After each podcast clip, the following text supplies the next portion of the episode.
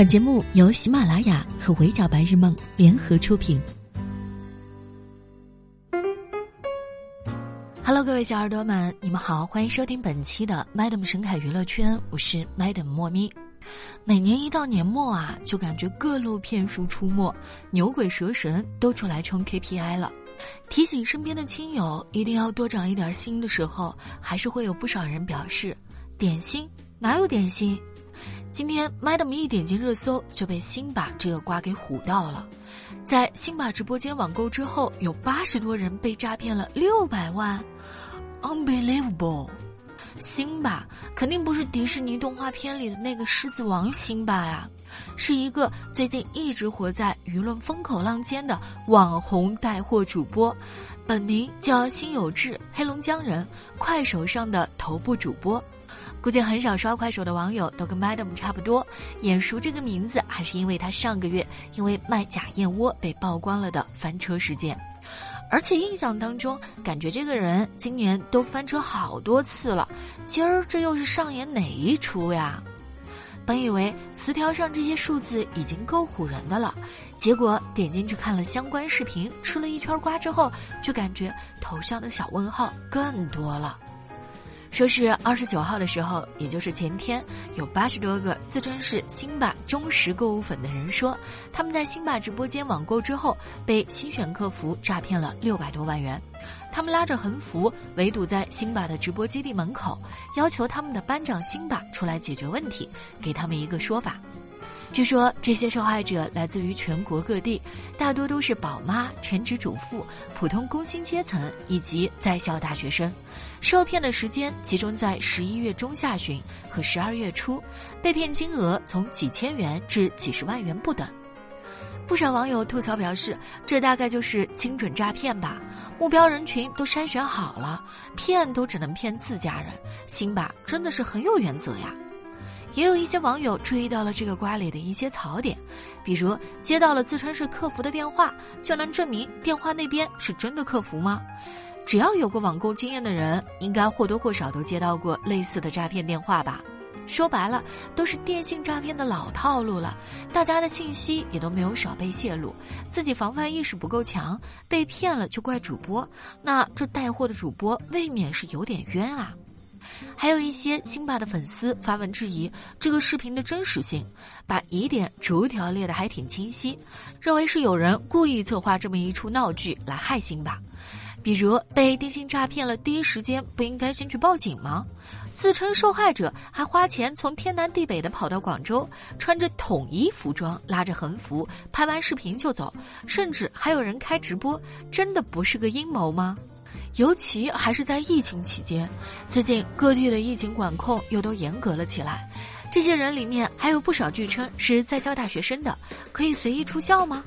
其中一些维权的受害者的快手号被扒出来，被辛巴粉丝质疑是恶意炒作蹭热度。他们表示，真的被骗这么多钱的人，还有心思说笑，在自己的维权视频里比耶。而且据说这个维权人还刚去参加完二驴的演唱会，抛露过演唱会现场的视频。嗯，那这个事儿，感觉别人有意为之的可能性似乎又大了一些。毕竟树大招风，墙倒也确实容易被众人推啊。只不过事情闹得这么大，如果确有其事的话，相信很快就有有关部门介入调查了。而且早在这之前，就已经有类似的新选客服诈骗事件上过几次热搜。当时辛巴的回应是说，不可能是他这边私自泄露客户信息，可能是黑客黑进了系统，会让被骗的客户联系支付宝和警方。结果这回不知道是受害人联系了支付宝和警方未果，还是有人瞅准了这个点过来痛打落水狗。总之是搞得越来越乌烟瘴气，路人观感很不好。我们吃瓜归吃瓜，在不了解全貌的情况下，也不好判断里面的弯弯绕绕。但能明显感觉到的是，这里边的水怕是很深了。而且通过这事儿就看得出来，辛巴的路人缘啊，四舍五入是基本不存在。因为除了他的粉丝，好像很难找到对他有好感的人。换句话说，以快手为界限，现在网上人大概可以粗略的分为两类：一类是不管辛巴怎么翻车，都依然对他不离不弃的那些快手死忠粉；另一类就是不玩快手，也完全不理解为什么辛巴都出这么多事了，居然还有人帮他洗的吃瓜路人。有意思的是，双方可能都觉得对方多少有点毛病。其实说实在的，按辛巴这两年的带货成绩来看，他的业绩和带货水平确实担得起快手一哥的地位。他那七千万粉丝也是实实在在的愿意在他的直播间花钱。即使是跟大家现在相对最熟悉的李佳琦或者是薇娅这些淘宝的头部主播相比，辛巴的成绩也并不逊色。虽然有之前的粉丝积累，但开始带货之后也算得上是黑马了。而且走红之后，公益啥的也没少做。就拿今年疫情期间来说吧，辛巴不仅卡卡的就给武汉捐了一点五个亿，物资也没少捐，这比很多明星都大手笔吧。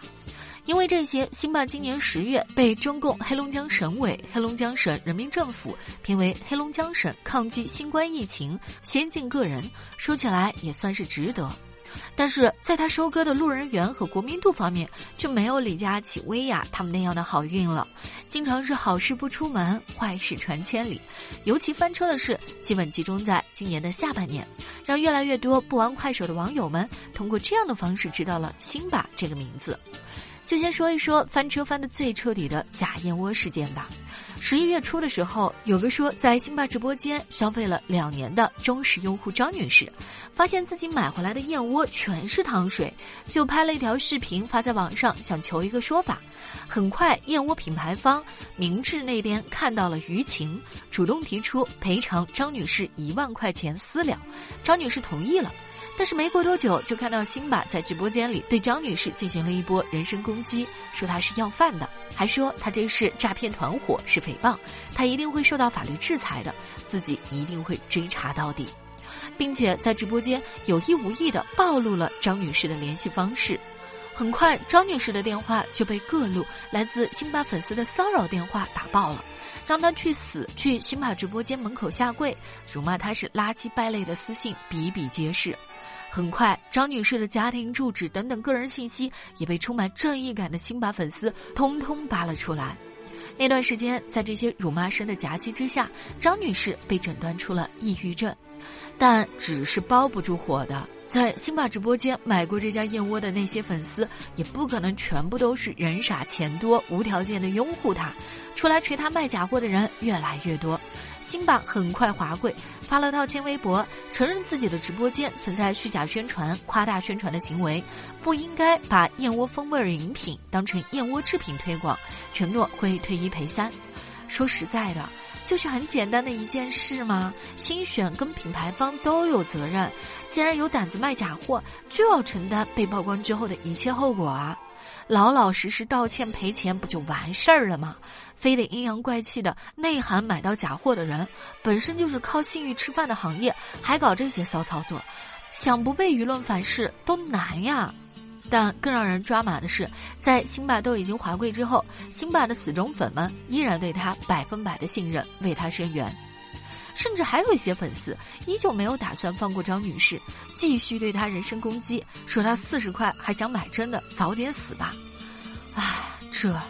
既然自己都说四十块钱还指望买到真燕窝，那就证明其实这些粉丝也知道辛巴卖假货的呗。连辛巴的铁子方丈都曾经聊到过假燕窝的事儿，表示别说是糖水了，是尿都不退。只能说，在吃瓜网友笑这些有钱人是不是都人傻钱多的时候，殊不知人家其实是越打越挨啊。所以他们想买的并不是辛巴直播间卖的东西，而是辛巴这个人，或者说是他一直以来卖的农民儿子的励志人设吧。我是农民的儿子，我心有志，自掏腰包给大家补贴多少多少元之类的话术，都是他直播时的口头禅，成功的给粉丝营造了一个农村出身，现在一心回报社会，给普通老百姓谋福利的草根霸总形象。你说他卖的东西划算吧？可能确实比其他直播间更便宜一些，赠品也要更多一点，但这对想要图便宜的普通顾客来说就已经足够了。相比其他那些总感觉一直在骗你花钱的直播间，这种处处都为你着想的主播可不多见了。再加上有时候他会因为工作人员出现不尊重农村人的行为，直接在直播间里发火，让工作人员当众道歉；或者因为品牌没有赠品，或者送的少了，直接掀桌子不干，表示宁可失去一个合作方，不能让顾客吃亏。虽然一切都发生的很抓马、很戏剧化，但不得不说，宠粉人设就这么立住了。粉丝再傻，心里也有点数，无非是愿意配合他的表演罢了。再加上今年十月份的酒店冲突事件，起因是辛巴回酒店的时候，因为粉丝太多，把酒店的路围住了，有粉丝和酒店的保安起了冲突，辛巴当即站出来怒怼保安：“你是干嘛的？你好好说话！”甚至一度要跟保安动手，后来还是被保镖拦下来才告一段落。酒店管理人员也一直在道歉。视频最后就看到辛巴很霸气的告诉粉丝，承诺自己会给他们每个人在这家酒店开个房，让他们免费住。作为一个时常不吃霸道总裁这一挂的人，就怎么说呢？虽然招数很老套，但不得不说，在立人设和固粉方面，这人啊是真的很有一套。总之，时间一长，辛巴的死忠粉越来越多，粉丝粘性越来越高，后续的那些粉丝无条件的为他伸援的迷惑行为也就变得顺理成章了。